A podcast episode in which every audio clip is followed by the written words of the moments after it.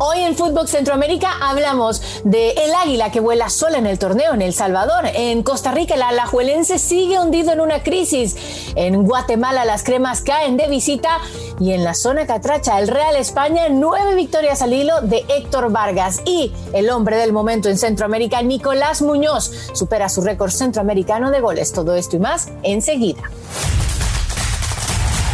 El centro está aquí. Footbox Centroamérica, un podcast de Footbox. Hola, hola, ¿cómo están? Sean todos bienvenidos a una nueva edición de Footbox Centroamérica. Aquí les saluda Carmen Boquín, súper bien acompañada de mi gran querido colega y amigo Don José Hernández. Don Gol, ¿cómo estás? ¿Qué tal, Carmen? ¿Cómo estás? Un placer de estar de nuevo contigo en este inicio de semana. Eh, semana Santa ya, por cierto, para muchos. Este, ojo, hoy traemos un tema eh, importantísimo que va a hacer que cada país en Centroamérica reaccione. Ojo con eso. Se, se, pongan las pilas, sobre todo los delanteros. Y una cosa que te quiero decir, bueno, nosotros, eh, para todos es conocido que estamos acá en, en, Estados Unidos, donde José no se vive la Semana Santa como se vive en nuestros países en Centroamérica. no, no, no, no, no, jamás, jamás. pero, pero ya comiste torrejas o todavía no? No, fíjate que no me he hecho, pero compré, compré la panela de, de azúcar y planeo hacer, porque Semana Santa sin torrejas no puede ser. Dale, dale, dale, tienes razón. Bueno, ¿te parece si arrancamos con la zona catracha? Zona catracha. En la Liga 5 Estrellas este fin de semana se disputó la fecha 14 donde el gran ganador fue el Olimpia, los Leones. Sí, sí, sí. Eh, porque tuvieron suerte, las cosas no se dieron de la mejor manera para los de abajo en la tabla porque acabaron perdiendo frente al Real España por la mínima con un golazo de Rosas. Amplía esa racha histórica que lleva de momento Héctor Vargas. El Victoria, por su parte, perdió frente al Maratón por la mínima con un golazo de Luis Garrido. ¿Usted se acuerda de Luis Garrido, José Hernández? Sí, me acuerdo de Luis Garrido, claro que sí. ¿Puede creer que Luis Garrido venimos mencionando lo que una década ya y hasta ahora marca su primer gol? Es mediocampista, ojo, no tiene por qué hacer goles, pero por eso me acordaba. Por eso me acordaba Luis Garrido. Marcó un golazo, que se acuerda el de Bonilla García que hablamos hace poquito. Bueno, le dijo quítate, es otro verdadero golazo. Ya compiten como los mejores eh, de, de, esta temporada. El Real España, lo dije antes, frente al Olimpia lo hace cada vez mejor. Y adivine, adivine quién ah. ganó. ¿Quién ganó? mi Motagua. Ah. por fin, por fin. ¿Por cómo que por fin? por fin? Porque llevaba cinco derrotas consecutivas, las cosas no venían saliendo con la llegada del Tota Medina, el argentino, y por fin una victoria les acompañó, fue frente a Lobos, dos goles a cero, así que muy bien por Motagua que suma 18 puntos y luego el Vida acaba en esa quinta posición. Eh, lo de la España, José, yo creo que lo de la España es un tema completamente aparte. Nueve victorias al, al hilo, eso, eso no es fácil, menos en Centroamérica, ¿eh? No, no es fácil. Real España es un equipo de los históricos en el fútbol catracho. Este, seguro el podcast lo está escuchando también nuestro amigo Carlos Pavón. Eh, sí, no, Real España anda bien. Yo creo que es, tiene que ser eh, uno de los grandes candidatos para el título, ¿no? Totalmente. Eh, extrañaron al público porque recordemos que no va a haber público en la gradería hasta el fin de la temporada, pero al final consiguieron una victoria importante frente al Olimpia, demostrar que las cosas que está haciendo Héctor Vargas, que es un gran técnico, eh, pues es para, para mucho. Acordémonos que en Honduras, al igual que en muchos países de Centroamérica, se juegan los dos torneos, hay una tabla acumulada que decide el descenso y el ascenso. Y España en su momento estaba en la parte baja eh, con estas nueve victorias de manera consecutiva se han salvado y quienes están en esa pelea por no descender es el Platense y la Real Sociedad que justamente se enfrentaron entre ellos con una victoria José agónica en los últimos minutos una boleita de Brian Rodríguez de Byron Rodríguez perdón para la victoria de Platense que lo deja ahora seis puntos de la Real Sociedad a falta de cuatro jornadas para ver quién va a descender esta temporada. Imagínense cómo se va a poner este final. Sí, sí, sí, sí. Va a poner bonito. ¿eh? Bonito, muy lindo. Bueno, ¿le parece si nos vamos hasta la zona chapina? Zona chapina.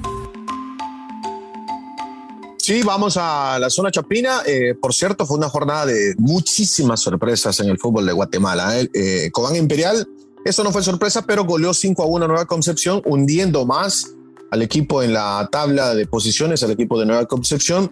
Eh, los rojos del Municipal vencieron 2 a 0 en casa al líder Malacateco eh, con doblete de Rotondi. Cuarta derrota del campeonato para el líder del torneo, así que el Malacateco se está viniendo abajo. Además, dos empates a cero goles, Antigua contra Guastatoya, Ixtapa empató contra Xelajú, pero le cuento, el equipo Kotsumalguapa, ya voy mejorando, ¿eh? goleó 6 a 0 a Solona con un hat-trick de Ruiz y el resultado sorpresa que te decía, Carmen, la victoria del Achuapa sobre el Comunicaciones 1 por 0, el único gol del partido lo anotó Oliver Rodas en el minuto 31 y el séptimo de la tabla, sí, el séptimo de la tabla le ganó a los cremas del Comunicaciones. Ahí estaban mis compatriotas Rubilio Castillo y Kevin López, que fueron titulares en esa, en esa victoria eh, para el Achuapa. Y, y, lo de comunicaciones preocupa, ¿no? Porque de alguna manera es un equipo que no está acostumbrado, José, a, que le pase este tipo de cosas y mucho menos verlo en esa posición en la tabla. Aunque, como todo está tan apretado y a falta de lo que queda, eh, todavía pueden haber cambios, ¿no?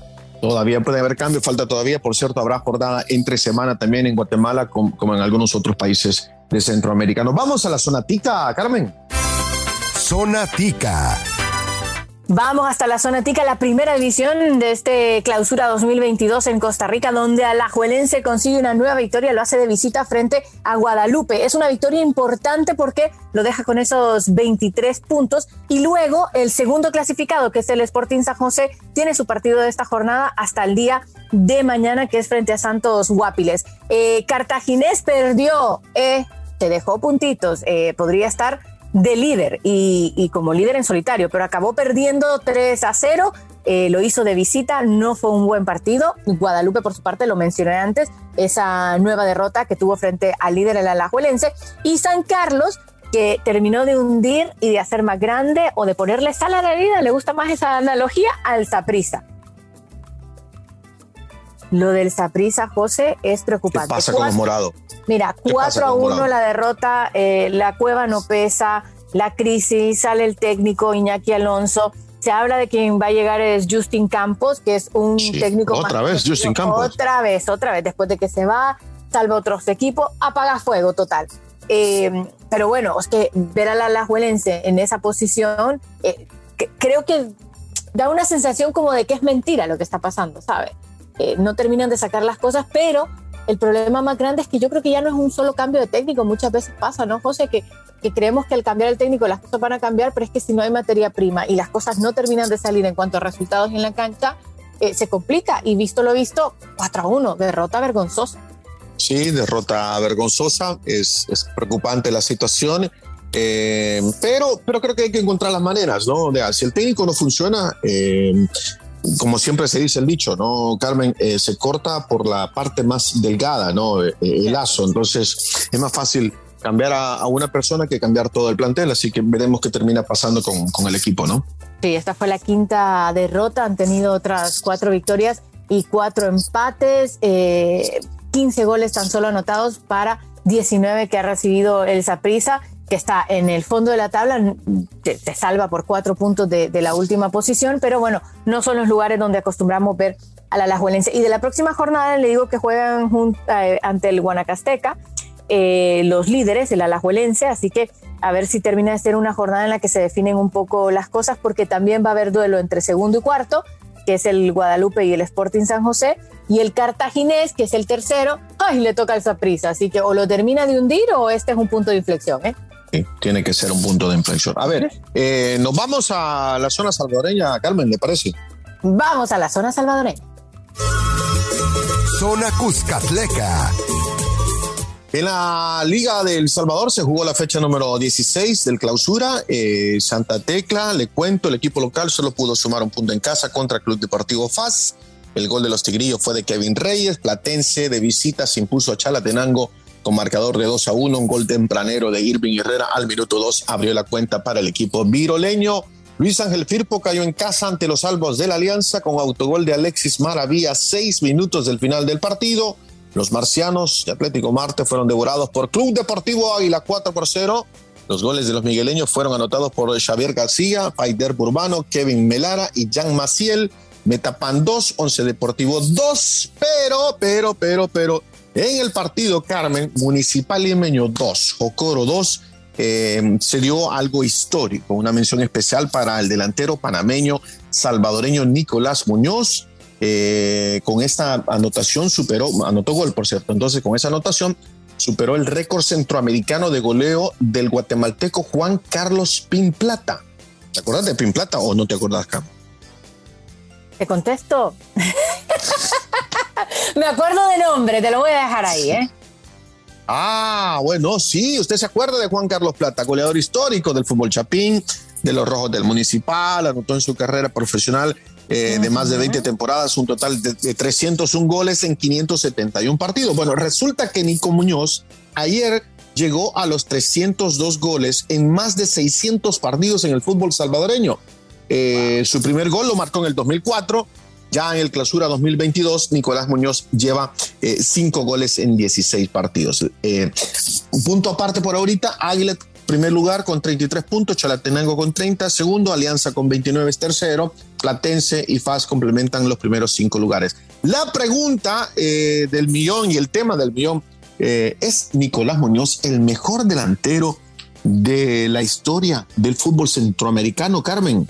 Uf, bueno, va a ver, los números lo van a respaldar, pero te, te la voy a debatir por una sola cosa, porque sus 302 goles han sido en 600 partidos en el fútbol salvadoreño. Ha sido tan bueno para permanecer en el fútbol centroamericano, marcar goles, goles, que es lo que le toca hacer, pero no se ha podido ir. Y yo creo que tal vez otros mejores goleadores eh, tanto de Costa Rica como de Honduras o, de Panamá quizás, eh, no han podido romper esta estadística porque han tenido la posibilidad de estar fuera, de ser legionarios en otros países. Entonces, ¿qué, me quiere decir? A ver, hable claro, por favor. Le quiero decir que, que, que, es muy meritorio lo que él ha hecho, esos 302 goles en 600 partidos en Centroamérica, pero no se pudo ir. Entonces, quizás. Por, por, jugar solo en El Salvador, ¿usted está demeritando los no, no, 300 no, goles? No, no, no los demerito, pero no sé si en la historia va a ser el mejor delantero porque hay otros grandes delanteros. Usted mencionó a mi compatriota Carlos Pavón. Eh, que la rompió, pero claro, él no pudo tener tantos partidos y tantos goles en, Centroamérica, en Honduras en específico, porque estaba jugando en México, estaba jugando en la MLS, estaba, ¿sabe? A eso es a lo que quiero llegar, como que el mérito es propio, pero no sé si lo pone en la pelea por el mejor delantero de Centroamérica. Mm, bueno, mire, eh, hablando de mejores delanteros de la historia, eh, tenemos otro gran amigo, el Pescadito Ruiz. No, lo podemos, dejar fuera de la conversación. Eh, Jamás. anotó 100 goles en Major Soccer, 68, 68 goles en 133 partidos con la selección de su país. luego viene Juan Carlos Plata, tiene que estar ahí, me imagino. Sí. Eh, a ver, ¿quién más? Raúl Díaz Arce, de la selección del Salvador, eh, de Costa Rica, hay que mencionar a Pablo César Guanchop.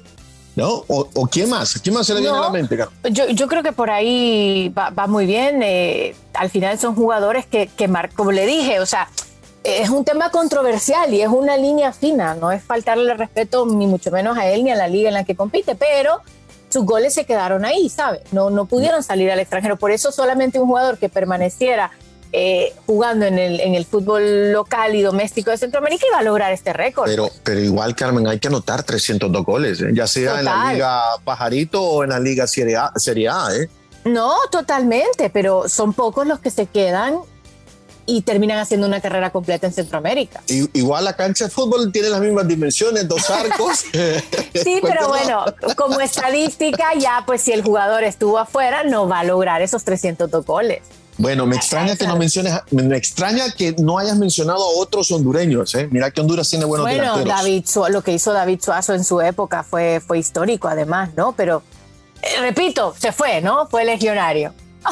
100 goles con el Cagliari, por cierto, para David Suazo. Eh, alcanzó a ganar el premio de mejor extranjero del calcio italiano en esa época.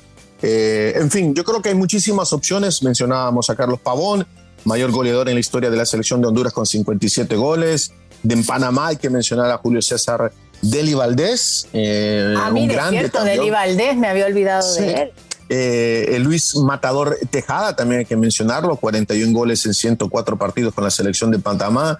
Eh, Tyson Núñez, Blas Pérez, Hernán bueno, Dwight y Tyson que sigue en Guatemala haciendo goles, ¿no? Sí, hay muchos, pero encima de todos eso, le voy a decir una cosa, Carmen, y con esto voy a terminar.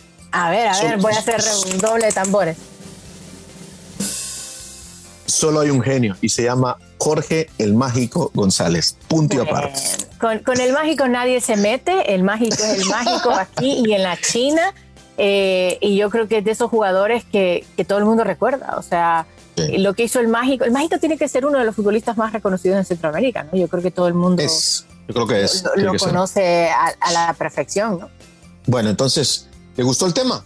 Me encantó el tema, sobre todo porque nos permite un poco eso, ¿no? Al final terminar dando eh, la idea acerca de estos jugadores. ¿Le puedo cerrar yo con otro? A ver. Así como usted cerró con el mágico. Ajá, pero arriba del mágico no hay otro, ojo. Epa, pero se le compara, ¿eh? La conejita Cardona, ¿eh? Que en eh, Sí, sí. Lo que la coneja Cardona hizo en España con el Elche y el Atlético fue, fue histórico, fue grande. sí, sí, sí. Mire, compartimos entre nuestra coneja y el mágico, somos felices, salvadoreños. pero Maradona dijo que el mágico era más, mejor que Maradona y que Pelé. Eso sí es cierto. ¿eh? Pase buen día, entonces, Carmen. buen día a usted, señor José Hernández, y a todos. Gracias por habernos acompañado en esta nueva edición de Fútbol Centroamérica. No se les olvide acompañarnos todos los lunes, todos los viernes. Síganos a través de nuestras distintas redes sociales y escuchen siempre el podcast en cualquiera de sus streaming favoritos. Gracias, José. Chao. Chao. Esto fue Footbox Centroamérica, un podcast exclusivo de Footbox.